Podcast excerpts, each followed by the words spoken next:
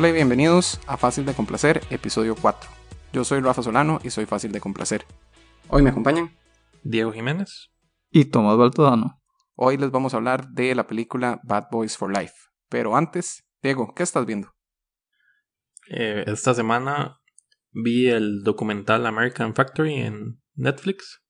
Es producido por Netflix. Es un documental nominado al Oscar. Se trata de una compañía china que se llama Fuyao, que tiene como el 70% de los negocios de vidrios de, de carros. Ellos son los que los hacen deciden poner una fábrica en Estados Unidos, en lo que era un lugar de General Motors previamente. Entonces General Motors cerró una fábrica, dejó un montón de gente sin trabajo y querían poner una fábrica en Estados Unidos. Entonces como el conflicto cultural de la gente que lo dirige China con la gente de Estados Unidos. Entonces es muy interesante porque no hay como malos y buenos, sino los directores muestran todo así como es y les dieron un montón de acceso. O sea, se ve a, a los chinos diciendo que no pueden creer que esta gente sea tan ineficiente, que no trabajen 12 horas al día y que tengan libres los dos días del fin de semana. O sea, no, no, no lo entienden. y, se ve la frustración de la, de la gente. Entonces es muy interesante ver el, el, lado de los chinos y el lado de los gringos de que, de que quieren formar un sindicato, pero o sea, no les sirve a las utilidades. Lo firmaron como entre el 2015 y 2017 y esos dos años fueron muy malos, o sea, al punto de que estaban pensando cerrar la fábrica. ¿Y qué tal estaba? ¿Se merece el Oscar? Eh, no he visto ninguna de las otras, pero sí estaba muy interesante. Sí es de los mejores documentales que he visto recientemente. Ok, entonces Diego está viendo American Factory. Tomás, ¿qué estás viendo? Terminé de ver Medical Police que era una serie de Netflix que había hablado hace como dos capítulos. Bueno, ya terminé la primera temporada, que es la única que está en Netflix, y siguió igual de como había dicho, que es tonta, pero no tan graciosa, lo suficiente para terminar las, la temporada. Creo que no lo recomendaría, a menos que quieran ver algo bien tonto. Salen muchos actores medianamente famosos, por poquito rato, no son muy prominentes. No la recomienda. No especialmente, pero no tiene nada que ver. Son 10 episodios de 23 minutos. Y, y, por supuesto que el Super Bowl, que ayer domingo lo, lo, dieron, y que todo sabe, fue impresionante eso que pasó en la jugada aquella, y, y, y, inesperadamente ganó el equipo. ¿Qué equipo ganó? Y pues por supuesto que ganó los Kansas City Chiefs. Entonces, Thomas estaba viendo Medical Police en Netflix y el Super Bowl, que definitivamente lo vio ayer. Ayer domingo. Ayer. Porque, lo estamos, porque esto está en vivo.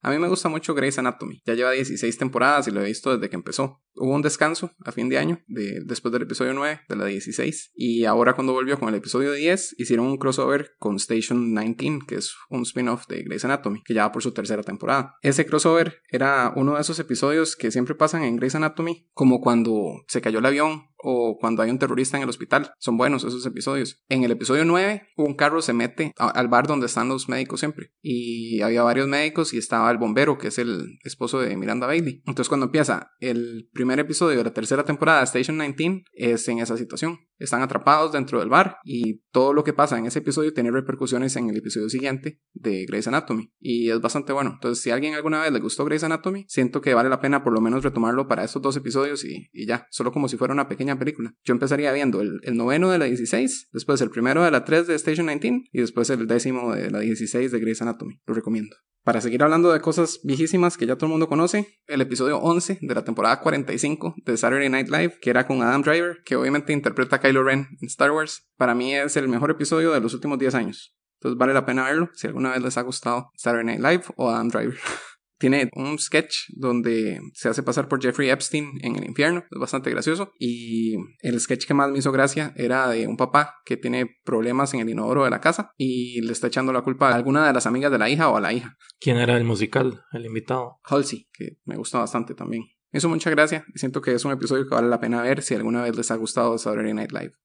Entonces ya para dejar de hablar de cosas viejas, vi la película Hustlers, Estafadoras de Wall Street, que es la película que salió hace poco de Jennifer Lopez con Constance Wu y sale Cardi B y Lizzo. Constance Wu es la de Crazy Rich Asians. Es una película de estafas como Ocean's Eleven, pero me gustó más que Ocean's Eleven. Hay mucha gente diciendo que debió haber sido nominada a algún Oscar, pero la verdad no, no me pareció para tanto. El personaje principal es Constance Wu, que es una stripper principiante y rapidito se convierte como en una protegida de Jennifer Lopez, que no parece tener 50 años lo enseñan como de un punto de vista muy feminista, como que no es un trabajo fácil, sino que es algo en lo que tienen que aprender y esforzarse para lograr tener ganancias y lo difícil que es esa vida. La primera escena donde sale Jennifer López, Constance Wu está sufriendo de que no es una muy buena stripper y sale Jennifer López a hacer su show y es increíble. Y lo enseñan desde el punto de vista de la otra stripper. Entonces no desde el punto de vista de un hombre, sino de ella, viéndolo como un reto para aprender a hacer algo parecido. Y después logra hacerse amiga de ella y que le enseñe. Pareció bastante bueno. Y se nota que llevaron mucho tiempo de preparación. De hecho, dicen que sí tuvieron mucho. O sea, con mucha capacitación con strippers de verdad. Pero eventualmente llega la recesión y entonces tienen que buscar más formas de ganar dinero y ahí es donde sale lo de la estafa. Toda la película trata acerca de la estafa que hacen. Él es el personaje principal hablando con Julia Stiles, que es una reportera, explicando todo lo que pasó y las repercusiones y esas cosas. Si no me equivoco, en el 2017, ella contando la historia de lo que pasó entre el 2008 y 2012. Pero no es una historia real, es solo.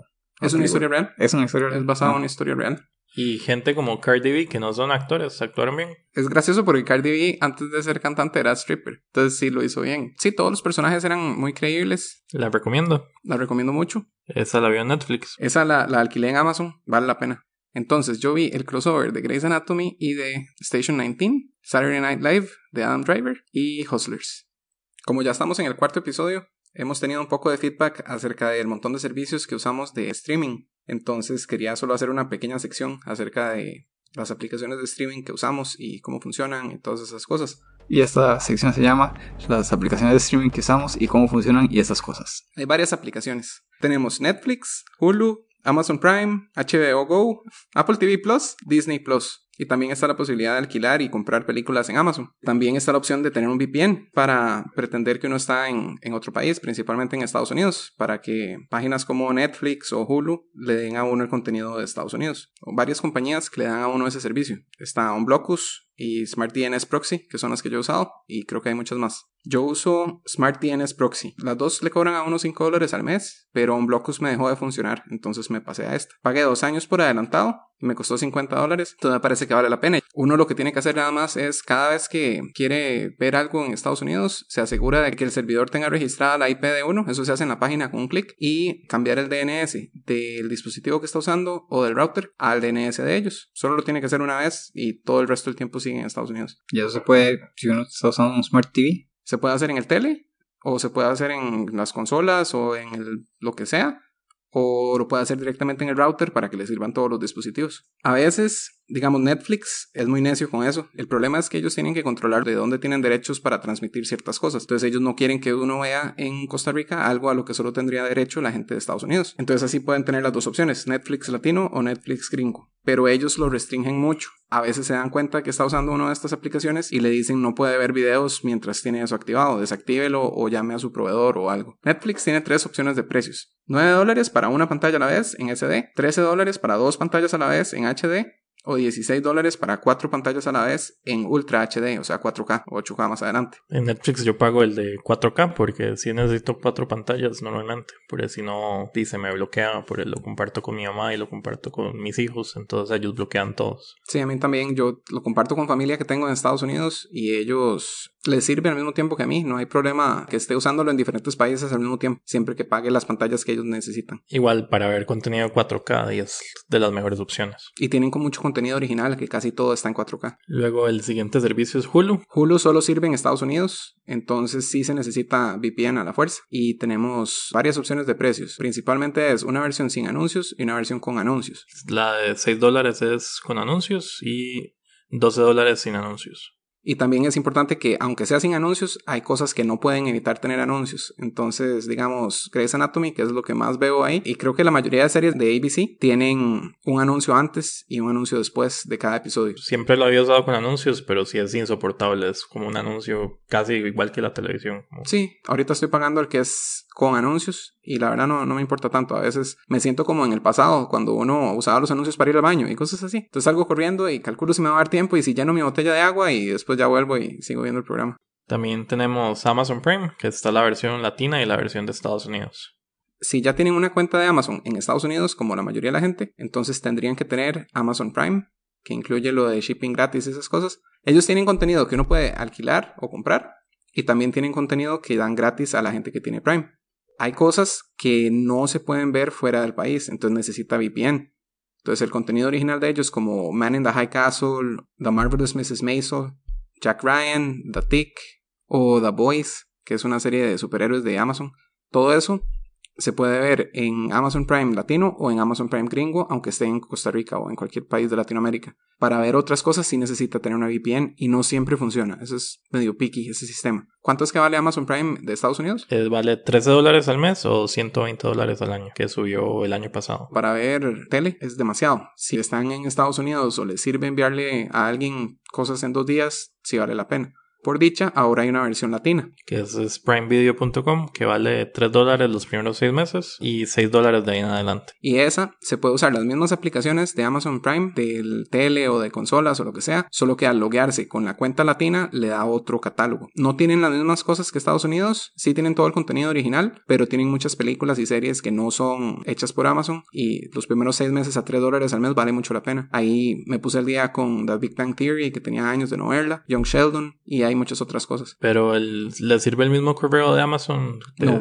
Tiene que ser un correo nuevo. Tiene que tener una cuenta y en ningún lado parecer que es de Estados Unidos, poner la dirección de Costa Rica o el país que sea, toda la información solo es real y ya, le va a servir. Y si tiene la tarjeta de crédito la misma que tiene. No hay problema. Y bueno, en Amazon, entonces, como dije, también se puede comprar y alquilar películas. Pero eso lo restringen de otra manera. Piden tener una tarjeta emitida en un banco de Estados Unidos. No puede ser internacional, sino emitida por un banco de Estados Unidos. Eso es muy difícil de conseguir si uno no es de Estados Unidos. La solución para eso es recarga el disponible de gift cards de Amazon por el monto del alquiler más un pequeño impuesto. Entonces, digamos, un dólar más de lo que dice el alquiler o la compra. Y borra la tarjeta de la cuenta, que no haya rastro de ninguna tarjeta que no sea de Estados Unidos en la cuenta. Y después ya puede alquilar la película o lo que sea y le sirve sin VPN. Si la compró, le sirve para siempre. Entonces, yo he comprado varias películas que a veces hacen promociones de 2 dólares o algo así una película y uno la puede comprar y es suya para siempre, la puede usar siempre en la aplicación. Sí hay que tener cuidado de no comprar o alquilar películas en, el, en la cuenta latina, porque si lo hace no sirven las aplicaciones, solo sirven la compu. Eso me pasó con Hustlers, porque la había alquilado en la cuenta latina y tuve que verla en la compu. Otro servicio es Apple TV Plus, que vale 5 dólares. Ese, bueno, lo hablamos cuando hablamos del Morning Show. Ese también tiene un trial de una semana gratis. Thomas nos había dicho que si uno compra un dispositivo Apple, le regalan un año. Eh, un dispositivo el de los más caros, no como un iPhone o una Mac, un Apple Watch no. También está en algunos televisores y Roku y en el Amazon Fire TV, que Yo tengo un Fire Stick y no me sirvió, pero me han dicho que en un Roku sí sirven. ese sirve latino sin problema o hay que us- Sí, este es sin VPN y él sí se da cuenta que uno está en Costa Rica, pero como todo lo que está ahí es contenido original, parece que no nunca da ningún problema. Otro servicio es HBO Go, que vale 4.900 colones al mes. Pues, Sí. Por ese sí le cobran la moneda de cada país. Uno lo puede registrar en hbogolea.com. También yo lo hice directamente desde mi aplicación del tele. El tele tiene una aplicación HBO Go y ahí fue donde me inscribí y entonces me lo cobran a través de Google Play. Es extraño porque cuando estaba Game of Thrones fue que lo saqué. Y el episodio lo podía ver en vivo o lo podía agarrar cinco minutos tarde o lo que sea y no había problema. Pero ahora que estoy viendo Curb Your Enthusiasm o cuando vi Silicon Valley, no me ha dejado, sino que me tengo que esperar al día siguiente para que ya esté el episodio completo. O tienen un canal de en vivo, entonces ahí sí puede ver lo que está en vivo, mientras está en vivo. No puede pausar, es incómodo. De hecho, cuando yo lo pagaba, esa era la opción que me servía, porque el único dispositivo en mi casa que servía era un Chromecast de los viejos. Entonces, si no servía en vivo, entonces tenía que ir a la compu a ponerlo y era muy incómodo para ver Game of Thrones. En HBO hay muchas películas y todas las series originales de ellos. También en Estados Unidos está HBO Now, que vale 15 dólares al mes. Ese antes yo lo usaba aquí porque no existía este HBO Go a menos que fuera con el proveedor de cable. Yo quería que fuera directamente pagar una cuenta como Netflix. Tenía que usar VPN, cobraba 15 dólares y hace poco se pusieron muy necios con lo de no permitir tarjetas que no sean de Estados Unidos. Entonces ya no lo logré volver a usar y ahí fue cuando encontré que ya estaba el HBO Go latino. Y es que es un enredo. En Estados Unidos hay dos medios. Está HBO Now y HBO Go. HBO Go es el que es por el proveedor de cable y HBO Now es el que se comporta como Netflix. En Costa Rica, HBO Go es el que se comporta como Netflix. Y el otro servicio es Disney Plus, pero ninguno lo ha probado ahorita, entonces no estamos seguros que vaya a servir. Es 7 dólares, 6.99. Tampoco lo he probado, así que no, no estoy seguro. Si alguno de nuestros oyentes tiene información, puede escribirnos a Fácil de complacer, arroba gmail.com O comentar en Facebook. o en Twitter. Por ahora, el único contenido que me interesaba ahí es Mandalorian y no, no me parece que valga la pena solo para eso. Estoy esperando que salgan las series de Marvel. Ya para entonces, por dicha, ese sistema va a venir a Costa Rica en septiembre. Entonces ya uno va a poder registrarse directamente sin, sin tanto enredo. Y por supuesto la aplicación de temas. Bueno, entonces esperemos que algo de esto haya sido útil. Cualquier comentario nos lo pueden enviar. Y vamos a la sección principal. el review sin spoilers de Bad Boys for Life.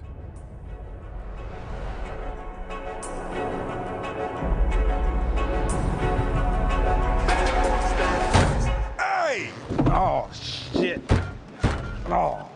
Come on, man. You can get that buffed out. No, you can get that buffed out. Remember, knock and talk. Yeah, knock, knock.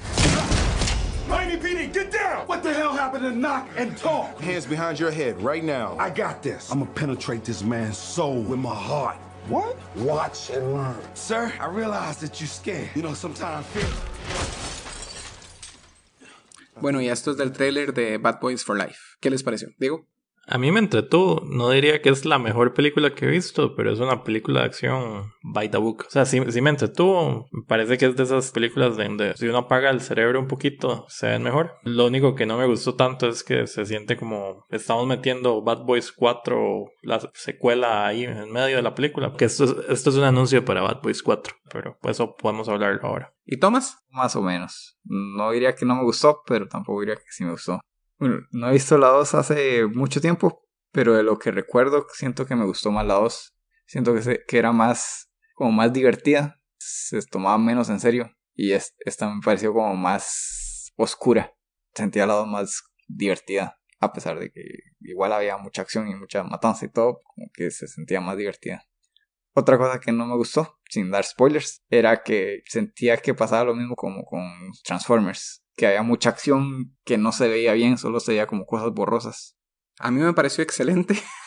Esta vez sí fui fácil de complacer. Me gustó muchísimo la película, me parece muchísimo mejor que la primera y la segunda. Y las vi hace poco, ¿verdad? Las vi que hace una semana, la 1 y la 2. La 2 era, la acción era aburridísima, era demasiada acción porque termina la película y todavía falta media hora más de película. En esta hay suficiente acción, y no es no me pareció aburrida en ningún momento. Lo único que no me gustó mucho fueron los villanos. Pero no sintió que el, el, único personaje que tuvo desarrollo en la película fue uno de los villanos. O sea, todos los demás personajes no se desarrollaron en nada, son los mismos personajes de inicio a fin. Es que tengo el problema principal que tengo con los villanos es con la villana, es Kate del Castillo que es famosa por hacer novelas mexicanas. Yo sentía como que pudieron haber reemplazado a Kate del Castillo con Lucero y sería ridículo, pero era igual de ridículo con ella. Eso también me pareció que iba a guardarlos para la parte de spoilers, pero tal vez no son spoilers, pero sí no me gustó para nada el personaje de Kate del Castillo ni la interpretación de ella. Sí tiene razón Diego de lo del personaje que tuvo crecimiento, pero ese no es mi problema con esos personajes. Mi problema es más superficial, pero es un problema que estorba toda la película. Me parece que resolvieron mis quejas de las películas anteriores, que era que solo había dos personajes importantes y que todo recaía sobre ellos y que por eso se hacía aburrido al tener un equipo de personajes nuevos y al separar un rato al personaje de Will Smith del personaje de Martin Lawrence, porque eso nos daba tiempo de extrañar, mientras que en las otras películas siempre están los dos haciendo las mismas cosas y se hace aburrido. Otra cosa que me gustó fue que a pesar de que esta es una película como 15 años después que la 2, usaron muchos de los mismos actores, como la hija, era una muchachilla, una adolescente, usaron la misma y el novio de la hija vuelve a aparecer y pareciera que ni siquiera es actor. Sí. Eh, solo agarraron al mismo muchacho que interpretó a un muchacho en la otra y lo pusieron a actuar otra vez sin ser Sí, actor. si es actor, es un pésimo actor, pero hacía mucha gracia verlo de nuevo. Y más después de lo que pasó en la segunda, que lo, lo referencian en esta, ¿verdad? Que en la segunda Will Smith trata de asegurarse de que él se vaya y no vuelva. Y ahora más bien sigue con ella.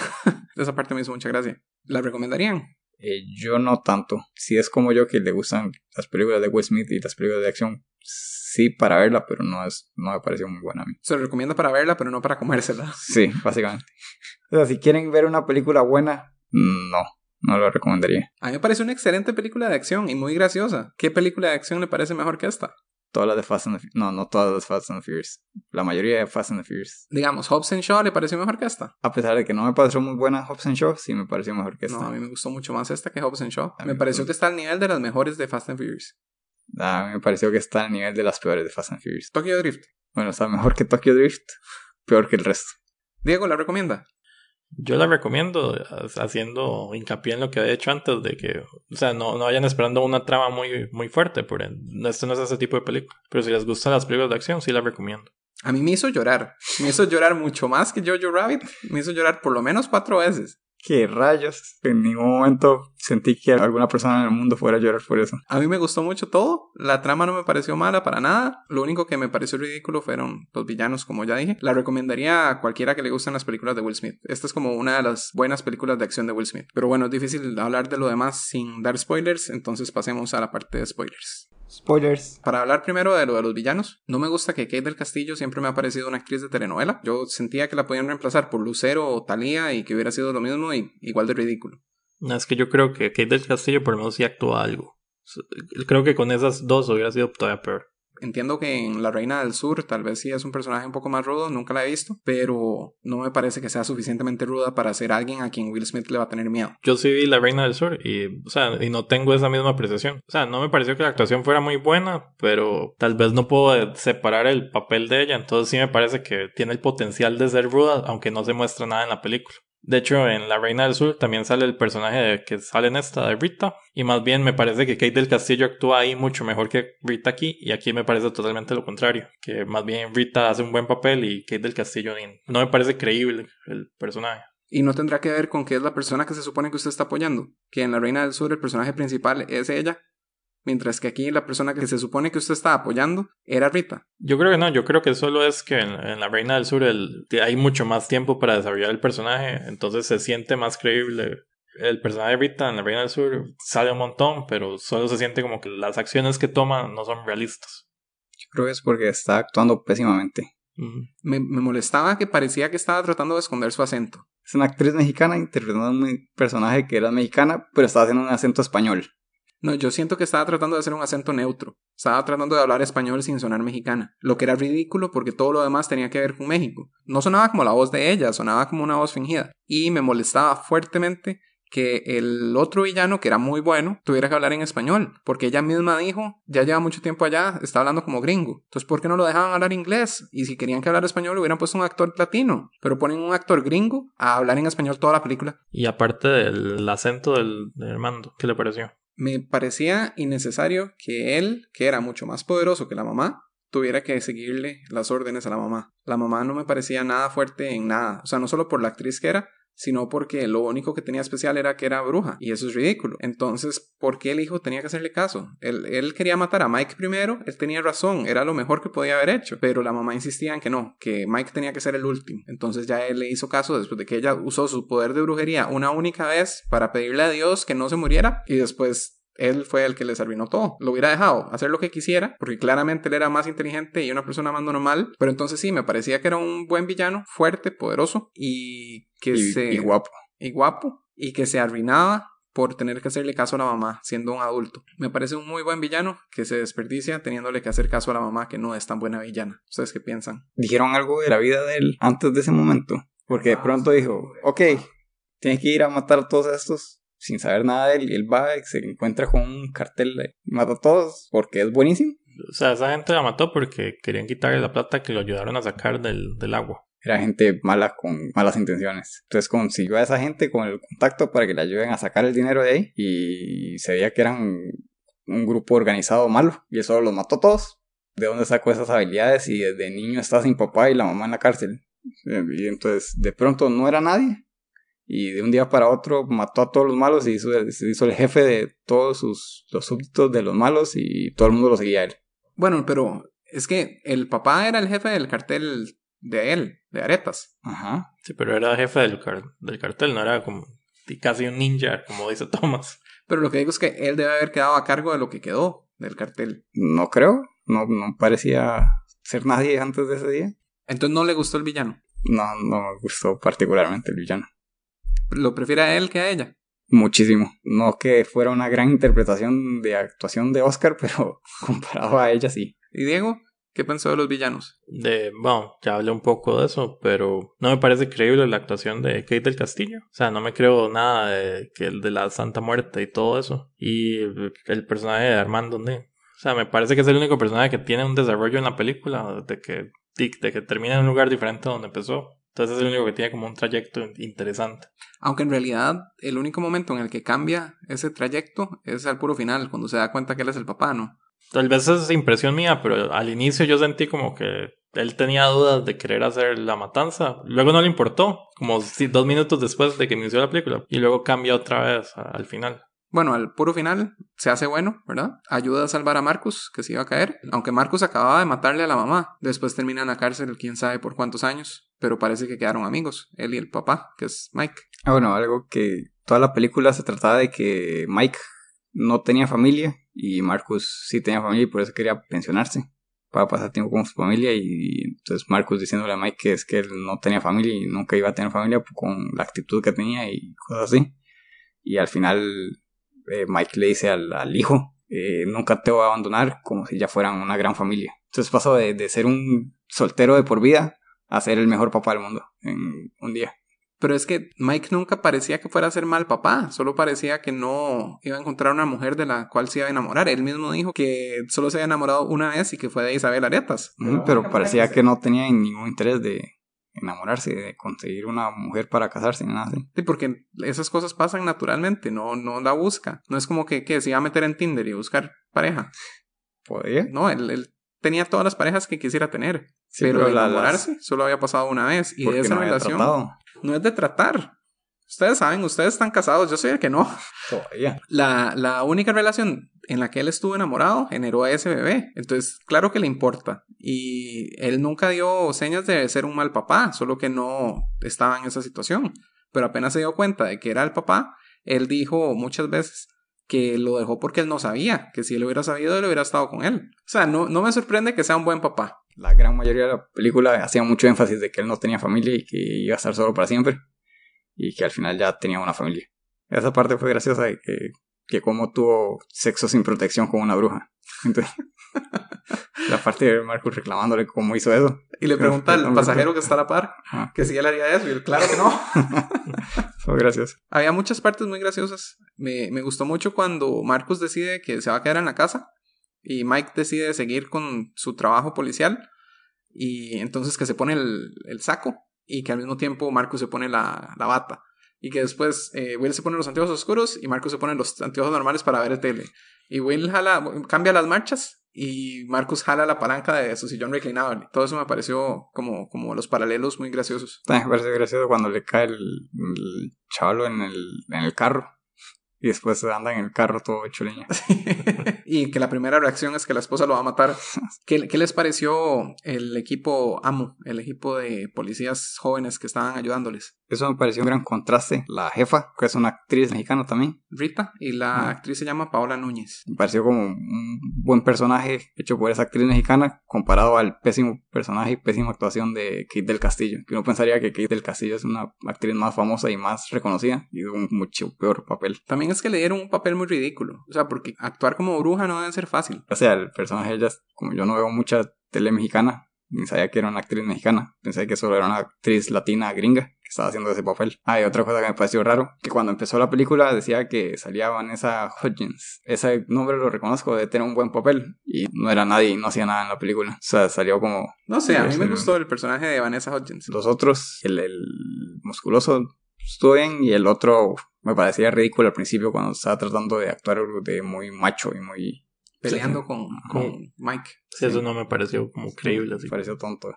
A mí me gustó, a mí me, gustaba que se, que se pelearan. Me pareció ridícula la línea donde él le dice, sí, abuelo, y que Mike dice, ya porque me acosté con tu mamá no soy tu abuelo. No tiene sentido, pero me parecía gracioso y después el otro seguía con eso. Mi mamá le manda saludos y cosas así. A mí sí me gustó la, la interacción de, de ellos. Me gustaba el musculoso que no quería pelear, como a Marcus, pero el razonamiento de él me parecía mucho mejor que el razonamiento de Marcus. Eso me pareció como que les faltó desarrollar eso. Solo era el, el nerdo musculoso. Dijeron como toda una historia muy triste de por qué era así. Y después, ok, ahora sí peleé. Y peleé al final y ya. Y O sea, él fue dice- todo lo que dijeron de él. Necesito terapia, pero en Ajá. serio la voy a necesitar. Ajá. Así como Sí. que faltó o desarrollarlo más o no hacerlo tan dramático para algo que no fue muy importante.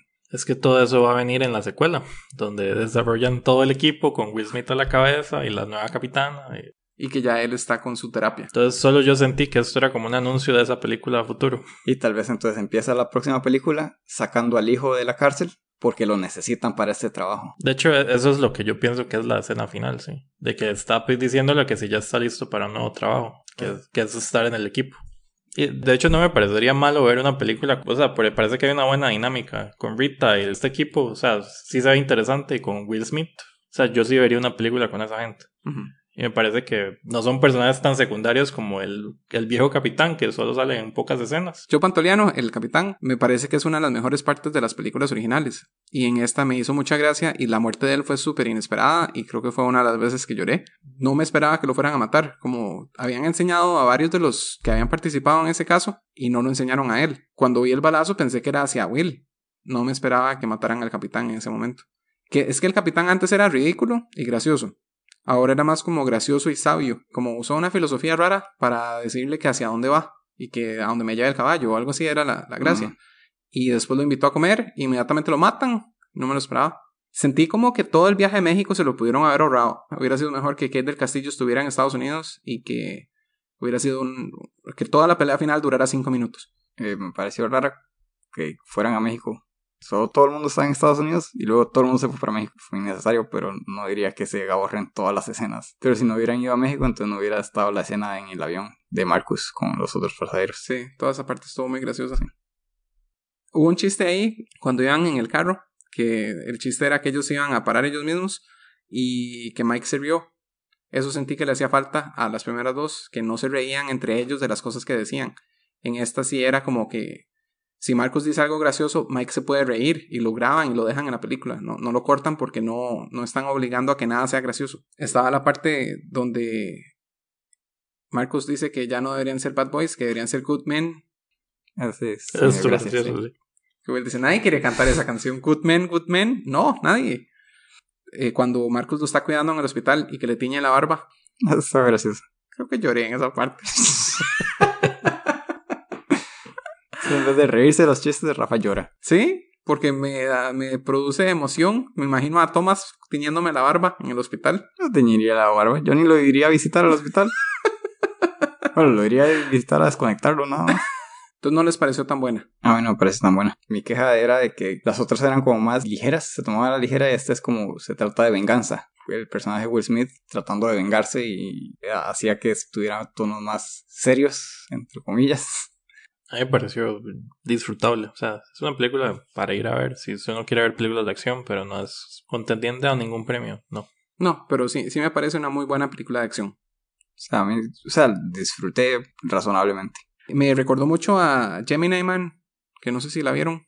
Eh, No no, la vi. no, no la vi. Proyecto Géminis, creo que se llamaba aquí. Es con Will Smith también. Era Will Smith y el, el malo, digamos, era un clon joven de Will Smith. Es una película bien mala. Esta era como lo mismo, pero en vez del clon era el hijo y sí, me gustó mucho, me gustó mucho más que esa. Y esa era de Ang Lee, que se supone que es un excelente director, pero sí recomiendo esta mucho más que Gemini Man. Entonces, ese ha sido nuestro análisis de la película Bad Boys for Life. Recuerden que pueden enviarnos sus comentarios a fácildecomplacer.gmail.com y pueden seguirnos en Twitter. Yo soy arroba Rafa Solano, Diego es arroba Diego JC, Tomás es arroba Toaco. Acompáñanos la próxima semana cuando haremos el análisis de la película 1917. Gracias por escucharnos. Y nos despedimos. Yo soy Rafa Solano Diego Jiménez. Y Tomás Baltodano. y hasta luego.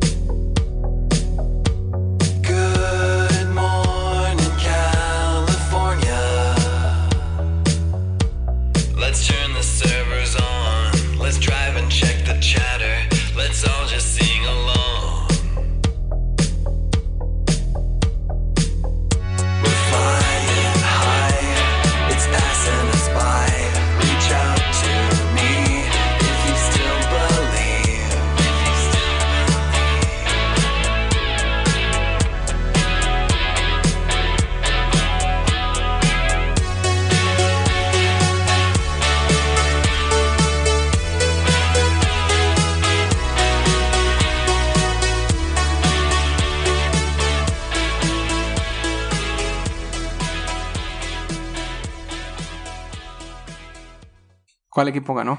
Y ganó el- los Kansas City Chiefs. Y ganó los San Francisco 49ers. Ahora, ahora usted edita eso y pone el, el correcto. ¿Cuál equipo ganó?